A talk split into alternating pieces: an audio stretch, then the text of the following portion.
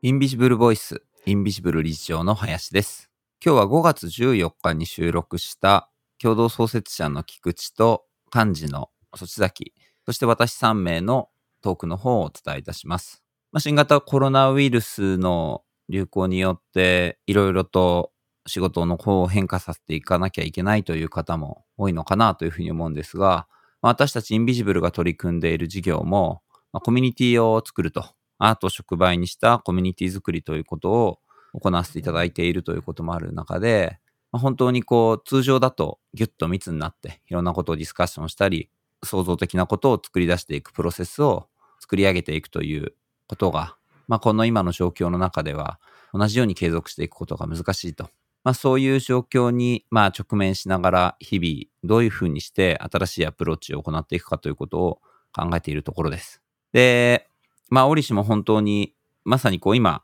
実行しているプロジェクトをいくつか変化させなければいけないというタイミングで、まあ、このような状況に、えーなったという中で、今普段考えていることであったり、まあ、新しいアプローチをどういうふうにしていこうかということについて、私たち3人で、えー話した内容をお聞きいただければと思います。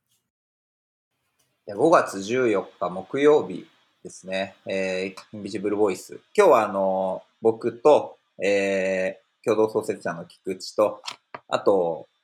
インビジブルの幹事をしてくれているソッシー、その3人でちょっとお届けしたいなというふうに思っていますが、えー、ちょうど今日、一部の地域の、まあ、外出自粛も解除されて、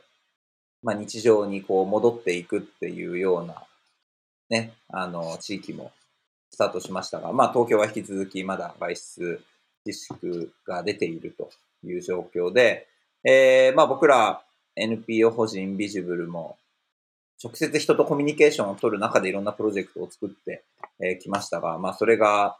まあ、こういうことによって実際になかなか実行することが難しくなった。という中で、まあ、自分たち自身もいろいろとこうやり方であったり、もちろん考え方であったり、いろんなこともこう考え、変えていかなきゃいけないということが、この1ヶ月、2ヶ月、まあいろいろと考えていると。で、まだまだもちろんそこに対して具体的にこれが一つの正解だというところを見出すことはできないんですが、次にまあ向かっていくチャレンジの方向性というのを、あの、ずっとこの期間、菊池と話をしてきたんで、まあそこをちょっと振り返りながら、えー、まあこれからのね、どういう方向で進んでいくかというところを少し、まあこの場も含めて考えていきたいなというふうに思っています。まあ、そういうわけで、えー、ひろこさん、そして今日はよろしくお願いします。よろしくお願いします。よろしくお願いします。と、まあ、少し固い挨拶で、えー、始まったところですが、ひろこさん、参ったね、本当にね、もう本当に準備してたものが、我々はまさにど真ん中でパタッと止まったことも多々あったもんね。うん、なんか、なんかのお告げなのかなって思うようにはしてるものの、やっぱりこう、ね、いろんな意味でいい機会とは思いつつも、やっぱりこう、本質的に何がしたいのかっていうこととか、っていうことはやっぱ考えるよね。うん。なんだろちょうど、ね、やろう、あの、準備を進めていた埼玉国際芸術祭も、う。うん。アーティストの翔平も本当に目の前で、あとはこの季節にこの作品っていうので決めたこともちょうど目の前で、ね、全部がちょっと中うん。延期になってしまったというところだったもんね。そうそう、なんかいろんなことがもう本当に今、ね、ある意味できないっていう中で、じゃあなんかこうできることって何なんだろうとかっていうのを考えながらね、常に日々話をしながら振り返りながら、こう具体案を考えながらっていうことのまあ繰り返しではあるけど、実際にプロジェクトを今年でうん、3年目？あの、つむ、つむぐのプロジェクトは3年目かな。うんうんあれも本当にこういう方向で行こうっていうのが決まった矢先のことだったなっていうふうにも思ってて。そうね、なんかあの、まあ、いかんせん多分インビジブルの活動ってコミュニケーションとかコミュニティとかやっぱりこう、うん人ありきのプロジェクトだったり対話ありきのプロジェクトっていうのがもう基本的な前提となってる時になんかその基本の部分が一旦こう解体されてうん。何かこ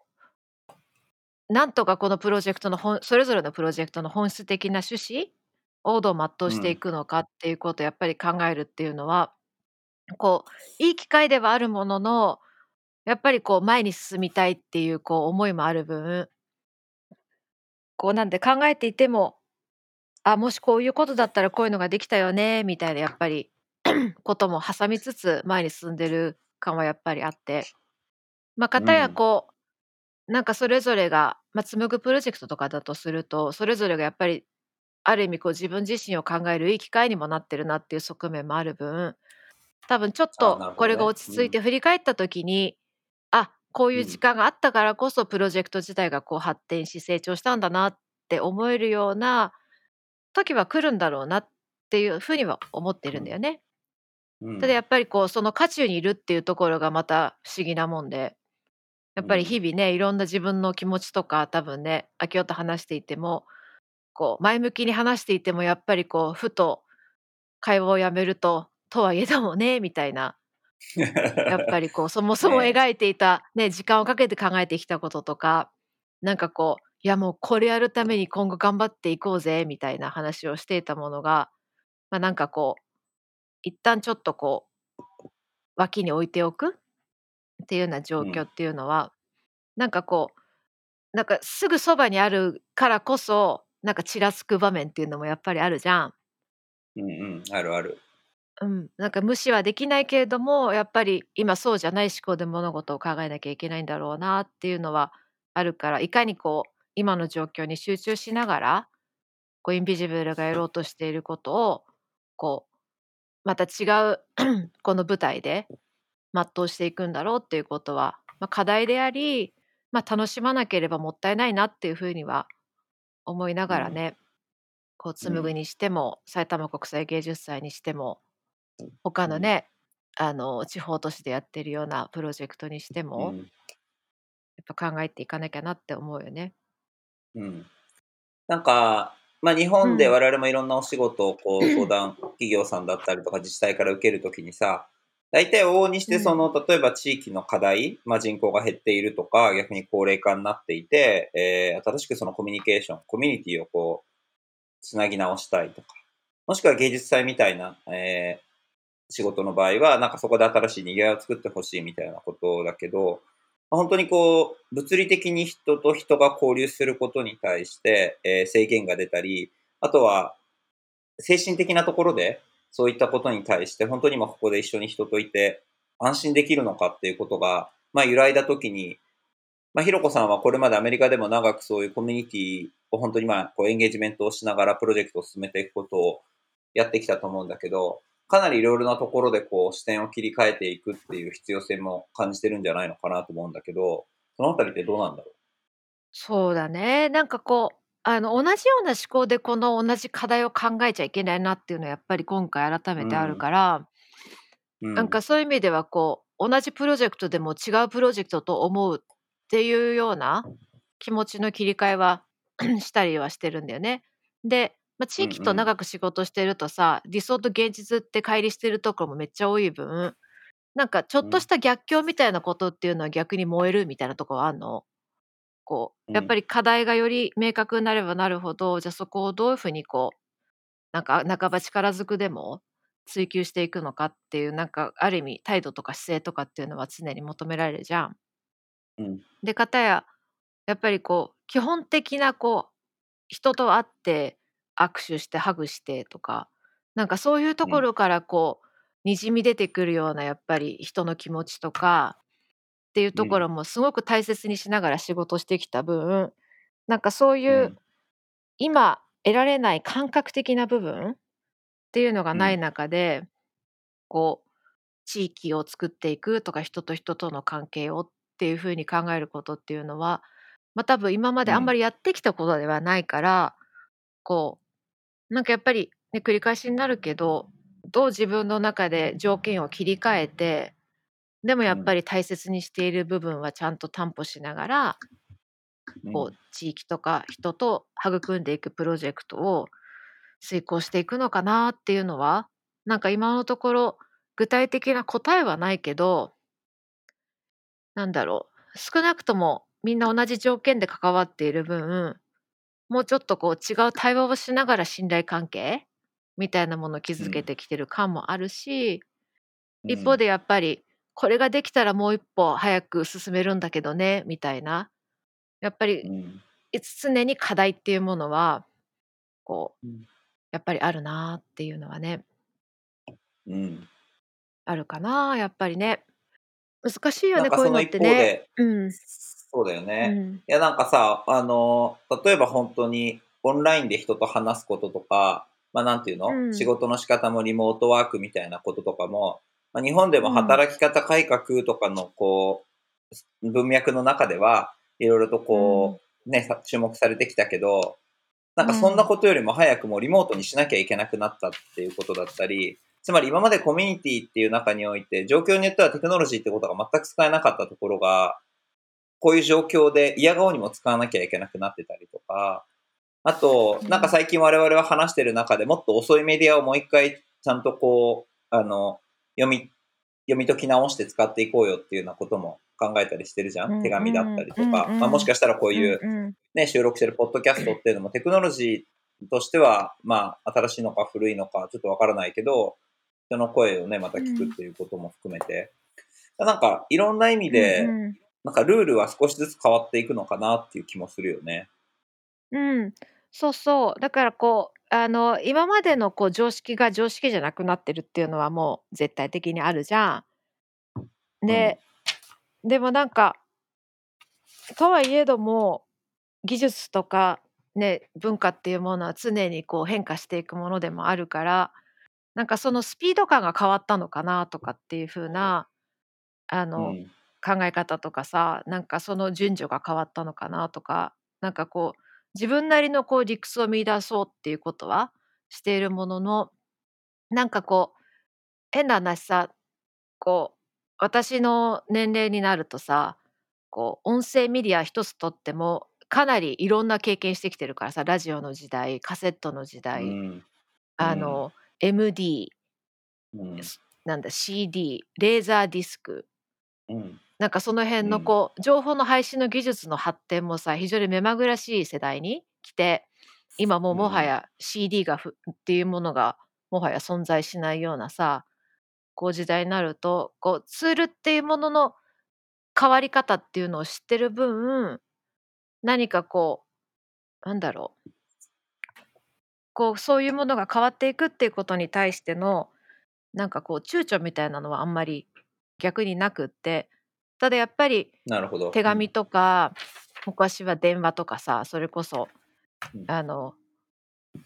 あの携帯ない時には駅に行った掲示板に書かないと相手とのコミュニケーションが図れないとかなんかそういう経験もしてるじゃない、うん。そうするとなんかこうなんか昔に振り返るっていうよりかは自分の一つのなんか実体験としてある分あそういえばこういう方法もあったなみたいな。うん。なんかすごくうん。身近なツールとして手紙みたいなのもあったり、うんこう身近なツールとしてこうそんなに急いで何かしなくてもまあ明日には今の時代だったら手紙届くんだからまあなんとか手紙みたいなもんでも全然コミュニケーションっていうことはできるしなみたいなこう結構焦りみたいなのはあんまりなくってうん。で一方でそういうさあの古いメディアを見直すっていうこう思考が大切っていうところもうん。なんか今だからこそこう見直す機会があるのであればもしかしたらそのさっきも言っていたようなさまあこう早く何でも伝えればいいとか便利であればいいっていうようなことがなんか蔓延している中でなんかやっぱり改めてそうじゃない方法でこう人と人との、あのなんだろうね気持ちの伝え合い方とか感じ方みたいなところを、うんなんか見直せるっていう状況があるっていうのはなんか非常に私にとってはなんかポジティブなうん。感じかな。なんかごめんちょっと取り留めのない、うんあのまとまりがないじゃないんだけどうん。なんだろううん。うんわかんないけどねうんうちの母親ねソシどいや、なんかすごい2人の話聞きながら改めて整理されることが多いなと思って今日も話聞いてるんですけど、うん。うん。さっきひろこさんが、うん。まあ、やっぱりインビジブルの活動って人の温かみとかその感情がそのハグをしたり触れ合ったり同じこの空気を吸いながら交わし合う感情の部分をまあ表現にまあどう落とし込んで人の心にまあ伝えられるものにしていくかみたいなところが一つテーマかなっていうことに対してある種今この状況がその方向方針に逆行するようなその感覚がない中でどう関係性を作っていくかって話をさっきひろこさんしていたと思うんですけどうん。なんかそういう制約があるからこそまあ手紙だったり音だったりその情報を早く伝えるっていうことだけでなくそこにどう感情を乗せるかっていうことがやっぱり問われてるのかなっていうふうに思うんですよね。うん例えば、ズームとかオンラインビデオで、やっぱり会話するときも、今自分話をしていいですかっていうときとか、今聞こえてますよとかっていうときに、表情を大きく動かしたり、あと手を使って今 OK だよっていう指で丸を作って返事をしてみたりとか、そういうことって、普段その場で一緒にいたらわざわざしないことも、あえてするみたいな部分が、節々に生活の中ででき起きてきてるなっていうふうに感じることがあって、うんそれってある種遅いメディアとすごく近いところの手段がたくさんあるんじゃないかなって感じてるんですよ。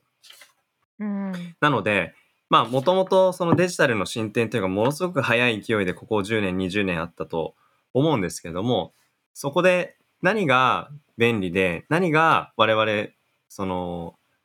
ある種取捨選択の中で選ばなかったもの、ただその選ばなかったものが価値がないではなく、その使い方、使うシチュエーションっていうところが、その社会との向き合い方で、どう関係性が紡がれていくかっていうところの変化を改めて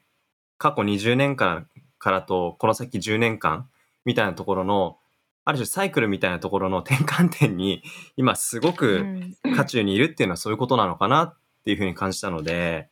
まあ、うん京さんの遅いメディアだったり、ひろこさんの言う、その、感覚がない中で関係性を作っていくことの意味で言うと同じ思考で向き合っていくことというのは、あの、難しい。新しい発想をしていかなきゃいけない。なんかそういうことを改めて考えるお話だったなっていうふうに感じましたね。うんなんかこう人間っていう感覚ってあるじゃない？こうなんだろう伝え合うっていうところのさこう限られた情報の交換はできるかもしれないけどなんかこうやっぱり人間である以上人間としてのコミュニケーションを図るっていうことはなんかはい今の状況だと、なかなか、まあ、できないじゃない。すごいシンプルにこう、今ソッシーとアキオと話はしてるけど2人の今匂いも聞こあの感じられないしこう目つきとかねこう今日の体調みたいなのもやっぱり画面越しではやっぱわからない部分っていうのはあるけどなんかやっぱりこうコミュニティの仕事とかしてるとなんかそういうのも全部引き受けた上で本質的にどういう関係ができてそれがあるからこそ、どういうこう営みだったりあの町自体ができるんだろうっていうことやっぱり考えることにこうね少なくとも私は仕事に意義を感じてるからなんかやっぱりそれがこうう欠落した時点でこううん。なんとなくこうすごく急薄なものになってしまうんじゃないかなっていうもののやっぱり不不安感っていうのはどうしてもつきまとうよね。うん。ただこん今回すごくやっぱり感じるのはさこう私たちみたいにこうこう言葉で喋って耳でちゃんと情報が入ってくる人間はいいけどさ例えばえっと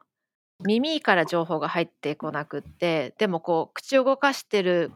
顔を見ればなんだろう何をこの人は口で言ってんのか分かるっていう人もいるわけじゃない？でもなんかそそれが今マスクっていう形で例えば見えなくなっちゃった時になんかそれすらもできないっていうような状況っていうのも実際あったりするとさ、うん。まあ、このうん。こうなんだろうね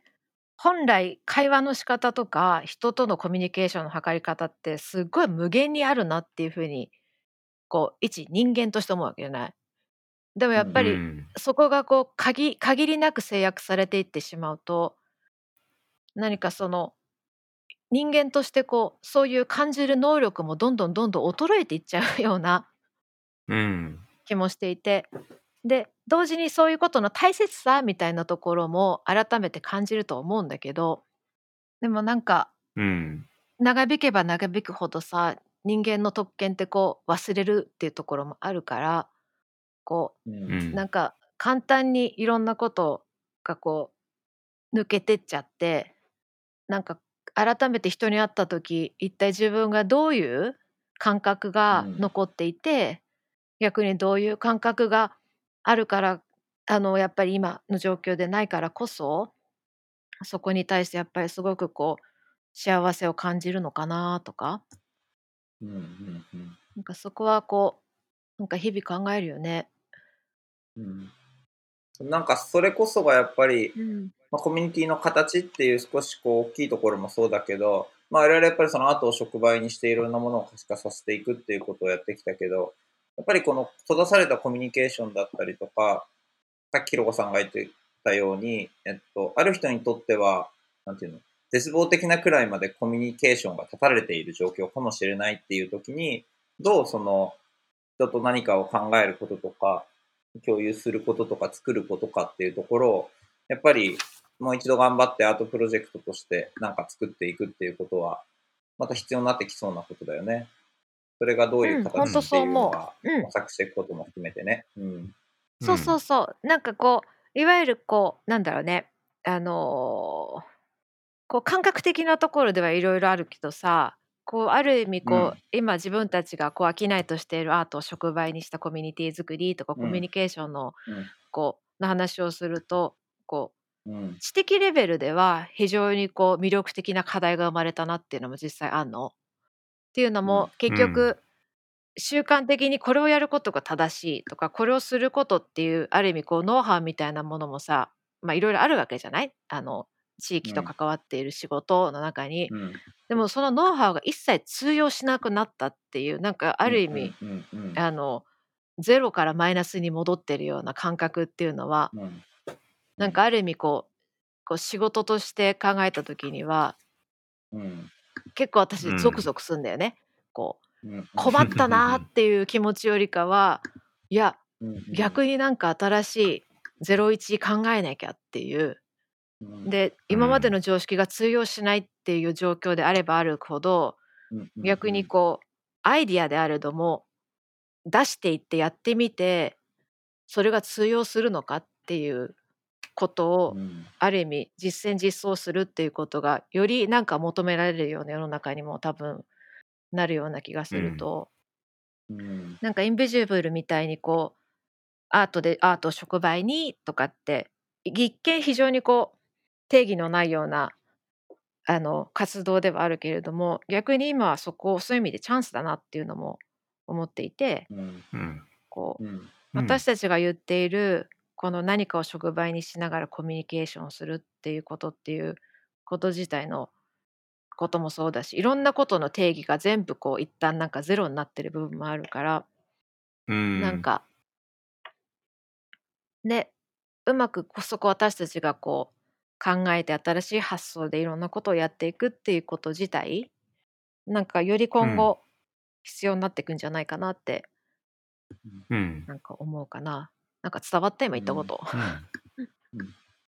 うん。うん。なんか今聞いた中でうん。少し感じたことをまたうん。お話しさせてもらうと、あのー今回この自粛にななり始めたまあ動きが3月末ぐらいからあってで僕も入居していたあのオフィスあうんうん。のシェアオフィスなんですけど、うん。そこで共用エリアで使えるなんでしょうドリンクバーであったりオフィスコンビニであったりえーそういう共用部分がどんどんどんどん閉鎖されて、物があった場所に物がなくなっていく。日常がどんどんその閉鎖、閉ざされていくっていうことを目の当たりにしたときに、それをやっぱり直感的にはネガティブなこととして捉える自分が、まあいて不安に駆られる心がそこにあったなっていうふうに振り返ってはいるものの、まあその上で何を表現できるかなっていう思考する自分も少しいたなと思っていて、で、具体的にはそのオフィスコンビニっていう空間が何もなくなってしまった空いているスペースに、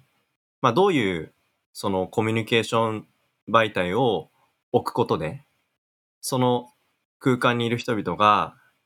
今までなかったコミュニケーションラインを築くことができるかっていう発想をしながら、そのオフィスのあの運営マネージャーの方たちと、まあ、意見交換したりしながら、あの何か企画キャンペーンをやってみたりみたいなことを小さくやったりとか。あとはなんかマスクで表情が見えないってところも確かにそうだなと思いながらも、マスクを手作りする人たちを公園とかで見かけながら、あ、なんかこの素材で作るマスクすごく綺麗だなとか、あれマスクになんかメッセージとかなんか入れてる人いるなとか、なんかその表情が見えないってことの上に、別の表現で何か感情を乗せるっていうことを発想するって、なんかいろんな日常の中で生まれてきてるきっかけが至るところにあるなっていうことが、一体なんでなんだろうと思うと、まあこれまで通用したものが全く通用しなくなった今だからこそ新しいことがチャレンジできる。で、それに、そのネガティブで受け止め始めてたけど、それがある時から、あれ、こういう発想でいいんだっていうふうに受け止めながら、前向きに何か発想していく人も少なからずいるんじゃないかなっていうのが僕が感じているところとしてすごくあったので、まあ、ひろこさんがゾクゾクするって言ったお話とかっていうのは僕もすごく実体験として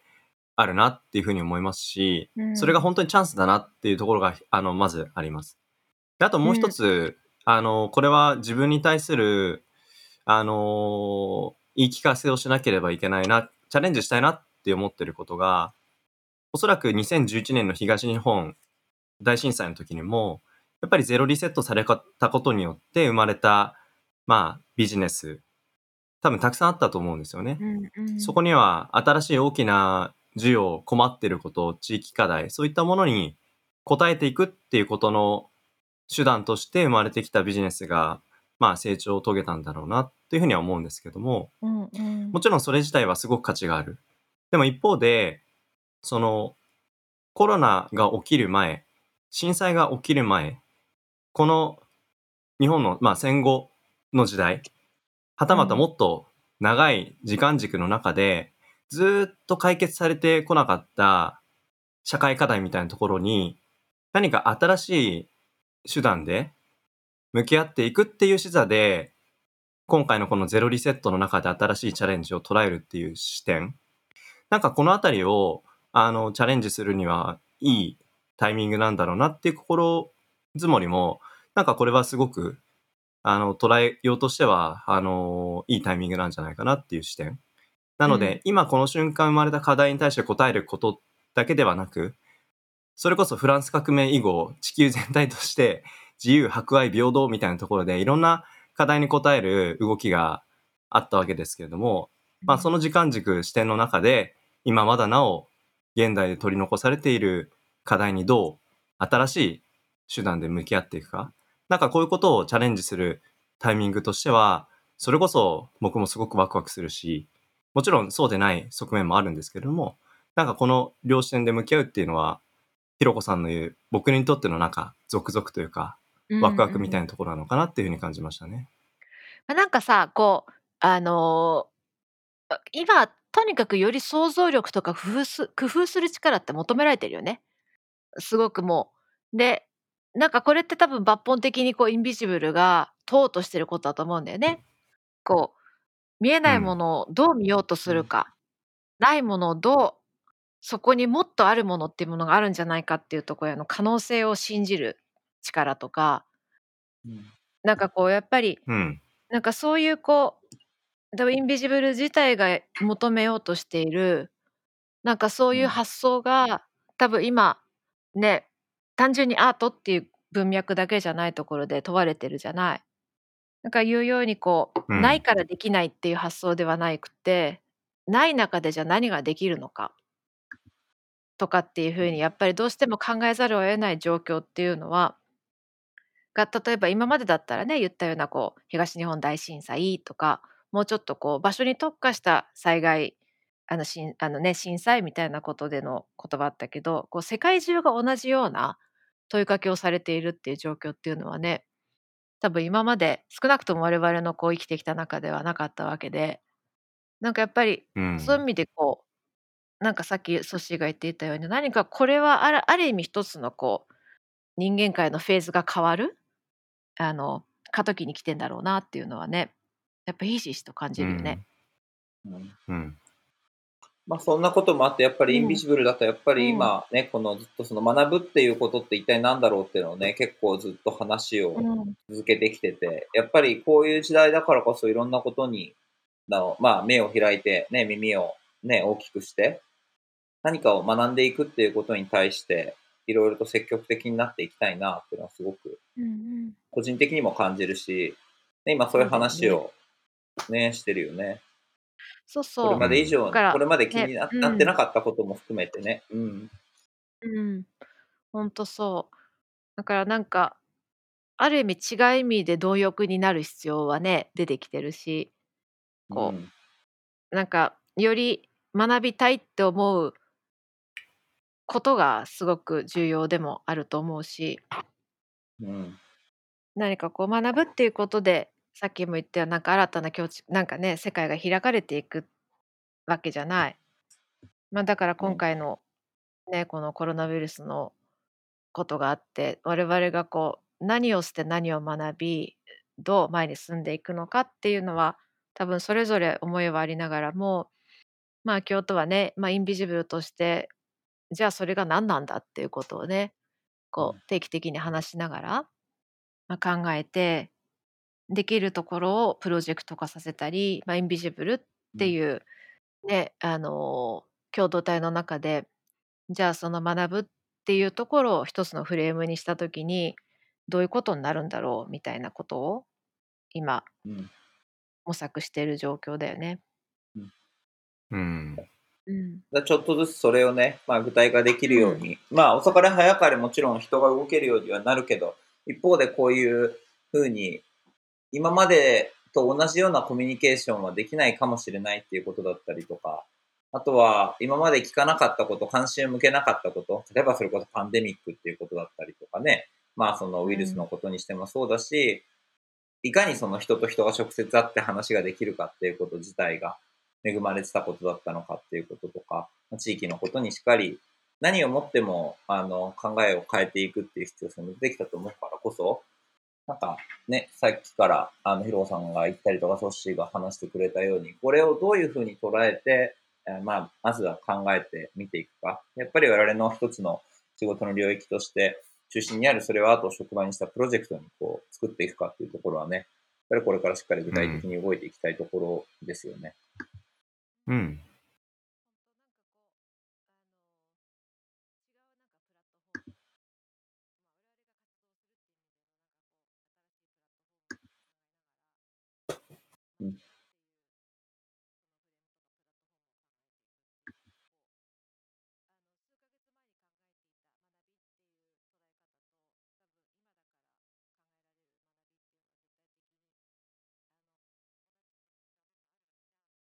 うん。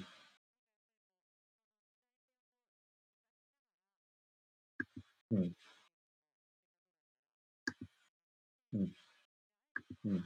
うん。うん。うん。通過した人たちにどういう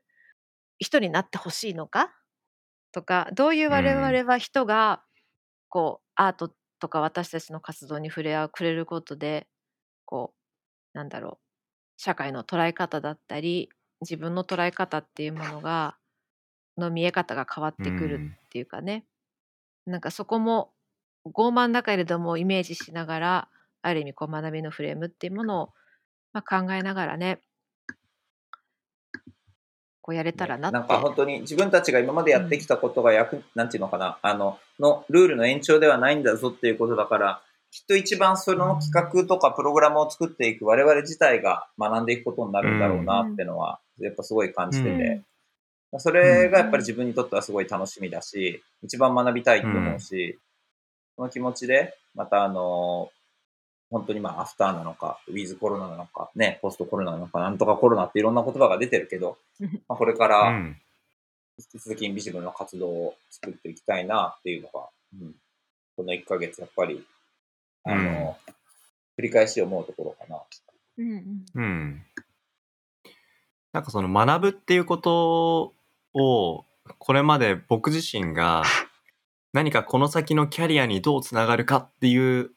風に捉える言葉としての学ぶっていう捉え方が強かったなって思うんですけど、なんか今お二人の話聞きながら学ぶっていう言葉を今この瞬間どういうふうに受け止めてるかっていうと必ずしもその職業とか仕事っていうところにどうコネクトしていく学びかではなく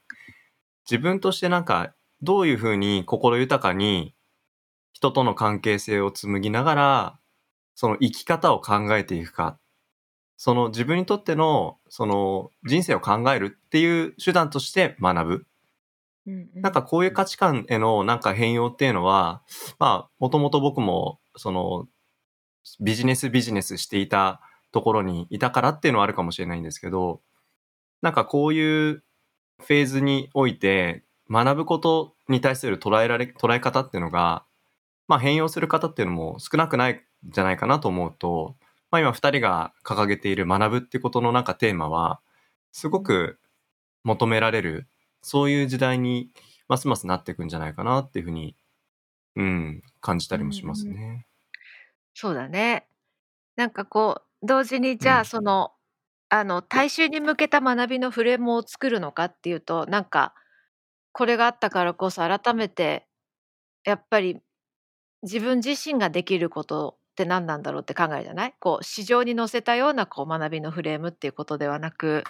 どっちかっていうとこううん。ね、組織も含めてインビジブルとして学びっていう機会を生むのであればそれが何なのかっていうところをなんかより考えるというかこう多分いろんなノウハウでねこういうふうにしたらもっと多くの人が来るよとかあのあのあるじゃない？でもなんかこう、はい多くの人に来てもらうっていう考え方も大切だけど、まあ、一番こういうところに誰がこう面白みを感じてくれてこう学びのき体験をしたいと思ってくれるのかっていうところもうん。なんかよりこうこうやってやって人と出会う機会も減ってるからこそなんかじあの思うとこでもあるんだよね。なんか誰しもがつながればいいっていうよりかは、本当に改めて誰とつながっているのかとか誰とつながりたいのかっていうことをすごいやっぱり日々考えるからそういう意味でも、この学校自体でこう誰に届けるような学校なのかっていうところも、なんかすごい改めて考えてるところはあるかな。うん。うん。なんかそのつながる瞬間瞬間にうん関わる人たちに、やっぱり笑顔がね、うんいつ何時も灯るような、そういう瞬間が、いろんな人が自分から作り出せて、いろんな人からそれを受け取れる。なんかそういう関係性を、なんかつく作っていける？何かちょっとしたきっかけに僕らの活動っていうのがうん何かつながったらすごく素敵なことだなっていうふうに今想像しながら聞いてました。ね、うん。ねえまああとはね笑顔はね、一番。こういう時代だからこそ、まあ、国境を越えられることも、まあ、当然いろんなことで始まってるし、で、本当になんか YouTube とか見せてもいろんな人がチャンネルを作って、ね、あの、情報発信もして、まあ、こうやってポッドキャストも増えてっていう中で、となんだろう、あの、今まで以上に学ぶっていう、どう学ぶのかっていうことを選んでいくことも重要だし、自分たちがそういうところで、あの、いろんな人、もしくは同じようなことを考えている人に、まあ、選ばれる存在になるようにもね、きちんと自分たちのプログラム自体も見直していきたいし、で、引き続きやっぱりその学ぶっていうところと同時に、今、六本木のそのつむぐのプロジェクトだったり、長野だったり、長崎だったり、あの、福島だったりとか、自分たちがアートプロジェクトに取り組んでいる現場と、まあそういう学びをこうどうリンクさせていくかっていうことも、やっぱりインビジブルだからこそチャレンジできることかなっていうふうに思うので、なんかそのあたりの多分サイクルをこうね、続けていくことが、いわゆるちゃんと学びをなんかこう形にしていく、うん、自分のやっぱ身体化していくことになっていったらいいなっていうのすごく思うな。うん。そうだね。うんなんかうん学び合うっていうことは分かり合うことでもあり、こううん知らないことをまあ認めるっていうなんかこう、うん非常にこう生き生きした状況だよね。うん。うん。本当にそう。うん。なんかだからこそこう、うん。う、うん、こういうさあの単一的なコミュニケーションになっちゃってるからこそよりなんかもうちょっと身体的なこう学びっていう捉え方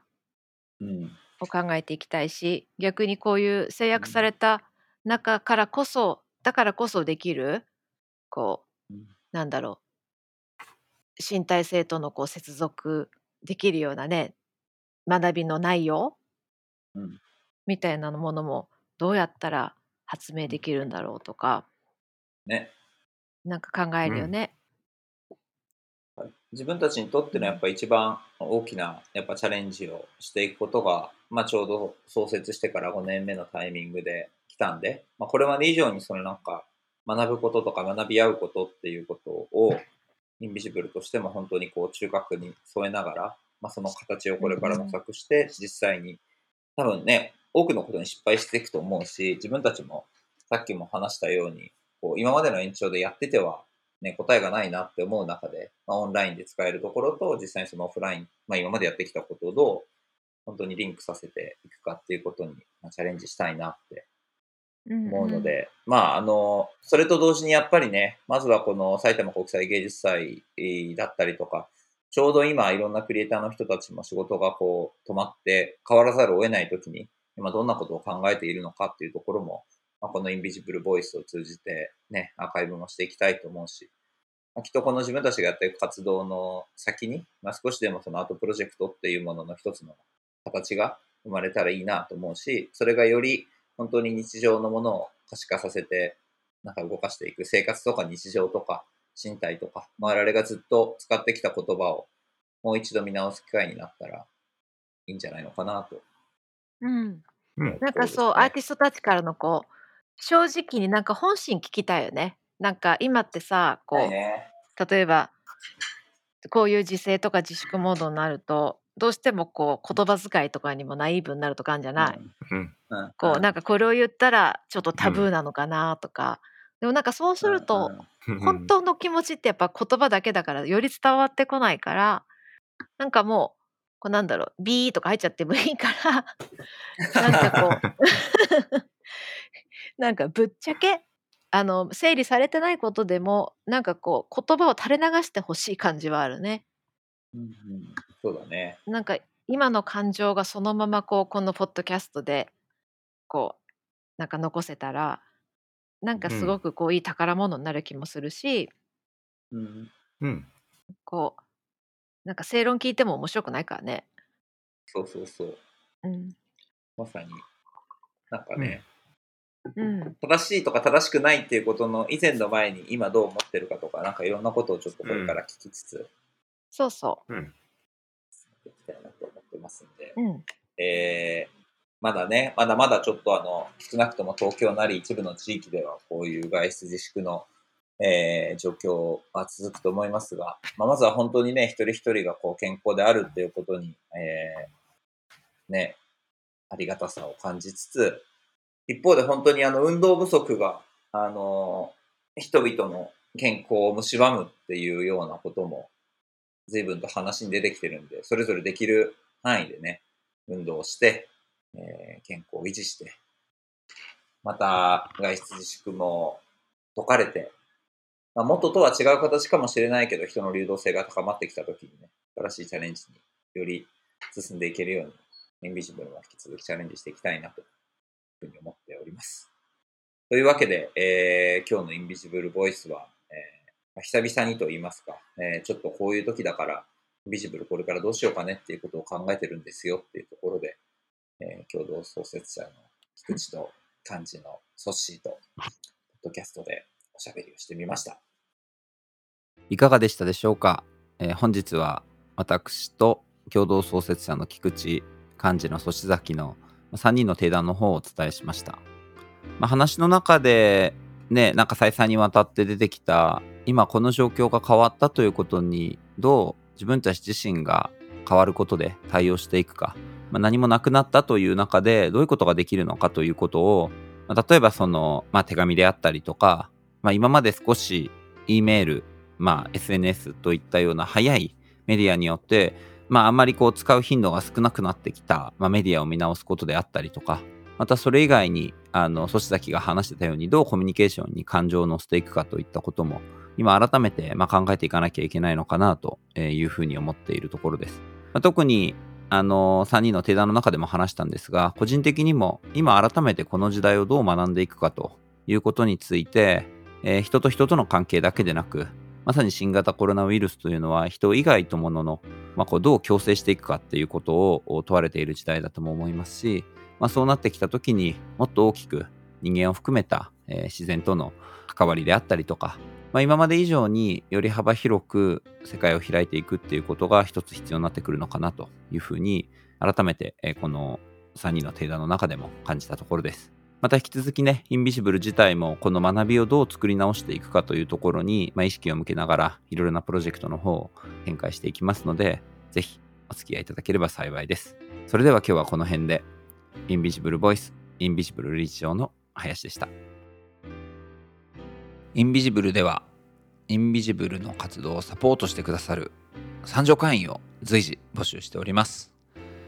インビジブルは NPO 法人ということで、社会課題の解決であったり、社会課題の解決を志す企業、また自治体と一緒に様々なプロジェクトを展開しております。